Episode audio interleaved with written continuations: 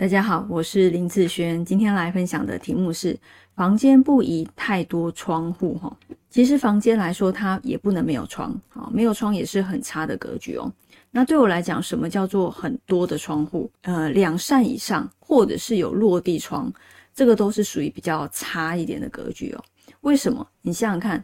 房间里面是你休息的地方，睡眠要睡得好的地方。你如果墙壁上开越多窗户的时候，代表外面的声音越容易影响这个房间里面的人。好，譬如说风声，风太大，雨声，邻居吵架的声音，好，小动物的叫声，好，猫叫，狗叫，或者是。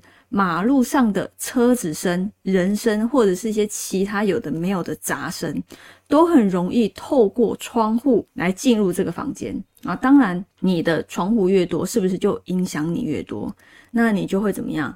容易睡不好，容易早起、浅眠、偏头痛、精神不济的问题。那这些都会影响到你的日常生活啊。所以，呃，房间尽量不要太多的窗户了。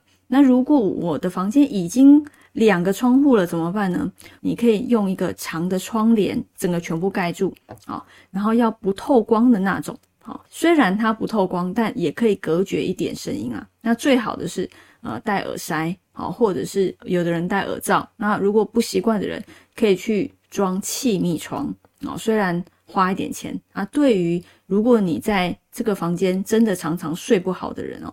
可以装一点气密窗，把这个房间的呃对外的杂音降低之后，在里面的人就可以好好的去休息喽。好，所以一个房间其实不要太多窗户，对你来讲会比较有利。